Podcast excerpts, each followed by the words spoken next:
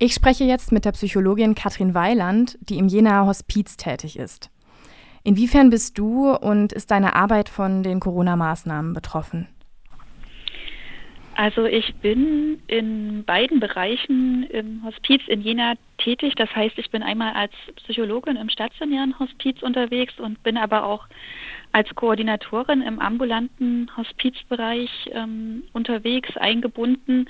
Und da merke ich schon Unterschiedlichkeiten. Also im ambulanten Bereich sind wir gerade durch Kontaktsperren ähm, sehr eingeschränkt und eingebunden und können wirklich vieles nur noch über Telefon regeln, Kontakte aufrechterhalten, Menschen am Telefon beraten, begleiten, wo wir doch sonst sehr gerne den persönlichen Kontakt suchen. Wir dürfen nicht mehr so in die Pflegeheime gehen, ähm, im Krankenhaus können wir nicht präsent sein und das sind ja oft auch so Brennpunkte, wo die Menschen dann auch im Sterbeprozess Begleitung brauchen und wünschen. Und das ist gerade sehr eingeschränkt auf der, auf der einen Seite, auf der anderen Seite ähm, gibt es da auch ganz viel Potenzial für neue kreative Ideen. Mhm. Unsere Ehrenamtlichen, die ja hauptsächlich die Begleitung im ambulanten Bereich übernehmen, die telefonieren jetzt auch viel mit den Menschen, die schreiben Briefe, die nähen was für die betroffenen Menschen, zum Beispiel Mundschütze. Und ähm, das ist schon sehr beeindruckend für uns, äh, was da auch für Möglichkeiten entstehen, über den persönlichen Kontakt oder neben dem persönlichen Kontakt in Verbindung zu sein und den Menschen einfach auch ein bisschen den Gedanken zu geben, dass sie nicht allein sind in der Situation. Und im stationären Bereich ähm, da ist es so, dass wir ganz normal auch Menschen ähm, vor Ort haben, auch Menschen aufnehmen, die uns brauchen. Und die bekommen Besuch von ihren Angehörigen, weil die sich das auch einfach sehr wünschen. Das heißt, mhm. im stationären Bereich erlebe ich gar nicht so den Unterschied zu äh, sonstigen Situationen. Weil das als Ausnahmefall auch weiterhin erlaubt ist, richtig? Ja, genau. Also wir haben so ein bisschen die Möglichkeit, das ähm, selber zu regulieren und wir machen da, sind da schon auch sehr vorsichtig und sagen, es dürfen nur so und so viele Angehörige zur gleichen Zeit kommen. Ähm, und die sollen sich auch in Besucherlisten eintragen. Aber das ist einfach für Menschen, die sterbend sind, ist der Kontakt zur Familie absolut wichtig und notwendig. Und das zu untersagen, das, also das geht nicht.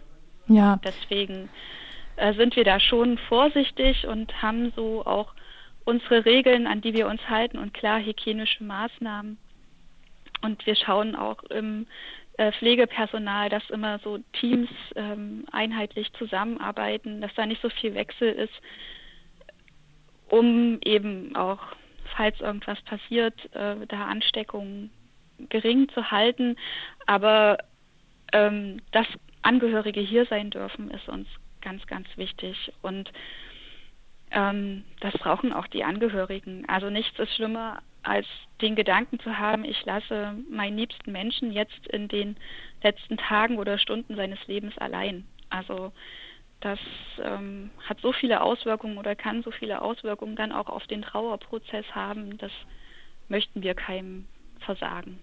Wie würdest du normalerweise den gesellschaftlichen Umgang mit Tod und Sterben beschreiben? Und hat sich da in den hm. letzten Wochen was verändert? Also ich erlebe es persönlich oft so, dass ähm, die Menschen die Themen Tod und Sterben eher ausklammern und dass es oft ein Tabuthema ist. Ähm, ich bin hier natürlich in dem Bereich, wo ich arbeite, auf so einer Insel, wo sich die Menschen die bei uns tätig sind, egal ob ehrenamtlich oder hauptamtlich, sehr damit auseinandersetzen, sehr intensiv damit auseinandersetzen. Aber wenn ich diese Arbeitsinsel verlasse, dann ist da oft auch ein großes Staunen und so es kommt ganz oft der Spruch, also das könnte ich nicht Menschen im Sterben begleiten. Ähm, dabei finde ich persönlich das ähm, sehr wichtig und sehr sinngebend und auch sehr wertschätzend, weil der Kontakt zu den sterbenden Menschen ist oft ein sehr purer Kontakt. Die brauchen sich nicht mehr zu verstellen. Die sind einfach so, wie sie sind. Und ähm, da Begegnungen haben zu können, ist ähm, sehr beeindruckend. Also mich beeindruckt das sehr, sehr oft.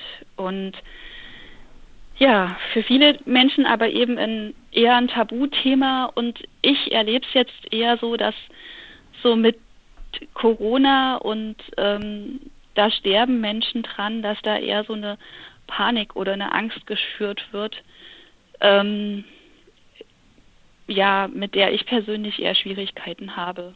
Also natürlich ist es schlimm, wenn ein Mensch verstirbt, wenn der krank ist, ähm, aber Panik vor dem Sterben zu schüren, ähm, ja, das finde ich persönlich schwierig. Gibt es Dinge, die in den Medien zur aktuellen Situation aus deinem Blickwinkel zu kurz kommen?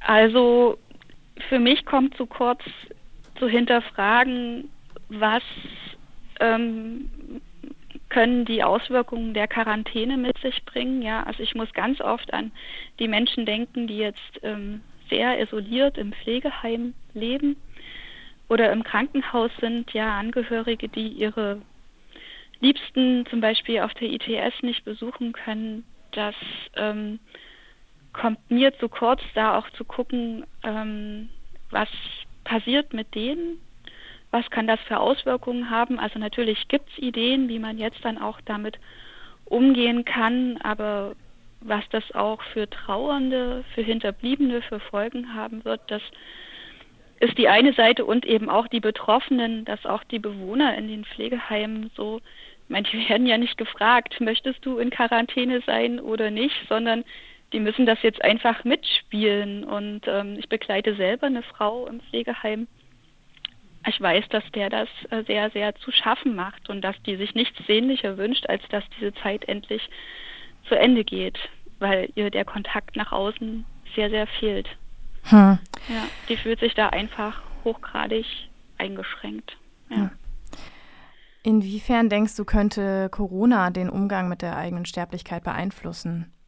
Wenn es jetzt etwas gibt, was uns scheinbar so bedroht oder so bedrohlich wirkt, dann schafft das vielleicht nochmal eine andere Auseinandersetzung mit den Themen Sterben und Tod. Das ist vielleicht etwas, wo ich mich dann vielleicht auch selber damit äh, auseinandersetze oder hinterfrage, ähm, ich denke, dass wenn ich es schaffe, mich selber mit den Themen Sterben und Tod auch auseinanderzusetzen, etwas tiefgründiger, dass das auch ein Bewusstsein für mein Leben schärft, so ein, vielleicht auch ein Umdenken, wie lebe ich mein Leben, was möchte ich, was möchte ich auch genießen oder was kann ich vielleicht auch mal weglassen. Und dann ist es natürlich auch so, wenn ich merke, da kommt etwas auf mich zu, ich kann es nicht richtig erfassen oder ergreifen oder greifen, also vom kognitiven her greifen, weil es einfach irgendwie so bizarr wirkt, ja, dass ähm, so diese Bedrohung oder eine gefühlte Bedrohung, die natürlich auch Angst machen kann und mir auch verdeutlichen kann, dass äh, ja sich Leben von einem Tag auf den anderen verändert und ich bin dem irgendwie ausgesetzt. Und ja, vielleicht ist es auch etwas, was jetzt gerade so Angst macht, dass ich irgendwie das nicht so richtig erfassen oder greifen kann und das ja wie so ein Damoklesschwert im Raum steht, ich kann daran versterben. Ja, und du hast ja vielleicht aus deiner beruflichen Perspektive da auch eine Normalität mit im Umgang. Ähm, wie erlebst du Trauer und trauernde Menschen in deinem Beruf? Du hast das ja eben schon ein bisschen angedeutet. Also ich erlebe das ganz oft, dass Menschen ähm, in Anführungsstrichen ähm, leichter oder anders trauen, wenn sie die Möglichkeit haben und das auch von sich aus wollen, ihre Angehörigen zu begleiten. Sehr engmaschig und das auch wirklich bis zum Tod oder auch über das Sterben hinaus.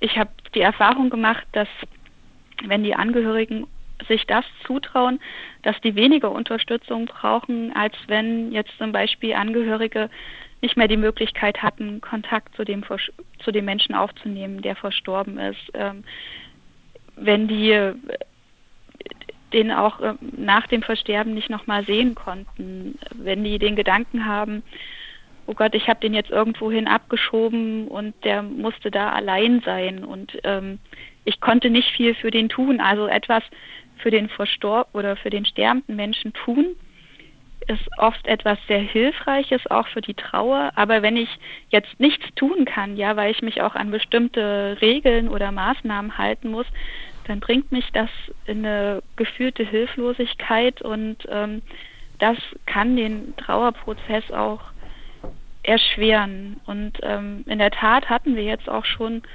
ähm, mit Menschen Kontakt, die, wo eben Angehörige auf ITS sind oder auf IMC, also auf der Überwachungsstation und wo einfach auch eine Angst da ist, diesen Menschen jetzt nicht mehr wiedersehen zu können. Und ähm, der verstirbt da einfach, ja, und dann ist der einfach weg. Und das ist auch wieder was so Unfassbares, was so Unglaubliches. Und ich kann nichts groß tun. Und da sehe ich dann auch unsere Aufgabe vielleicht doch mit Möglichkeiten zu kommen, was getan werden kann und eben da auch trauernde, trauernden Menschen die Hand zu reichen und zu sagen, okay, wir sind jetzt auch in der Situation für euch da und ihr könnt euch gern bei uns melden und wir gucken, wie wir euch begleiten können in diesen Zeiten. Ja. Das bedeutet, dass Corona zum Teil diese aktive Gestaltung des Sterbens erschwert. Ja, hm. ja, auf jeden Fall. Du hast es gerade schon angedeutet. Was würdest du dir aus deiner Warte für den Umgang mit Sterben und Tod auch über die Corona-Krise hinaus wünschen? Also ich würde mir wünschen, dass sich Menschen so damit auseinandersetzen, also mit den Themen Sterben und Tod, wenn sie das irgendwie können, dass es vielleicht weniger angstauslösend ist und ähm, dass sie die Möglichkeit haben, so ihr Leben zu gestalten, zu genießen und das möglichst so bewusst und intensiv, dass ich jeden Tag sagen kann, also mir sagen kann, egal was jetzt kommt im Fluss des Lebens, ich nehme es so an, wie es kommt.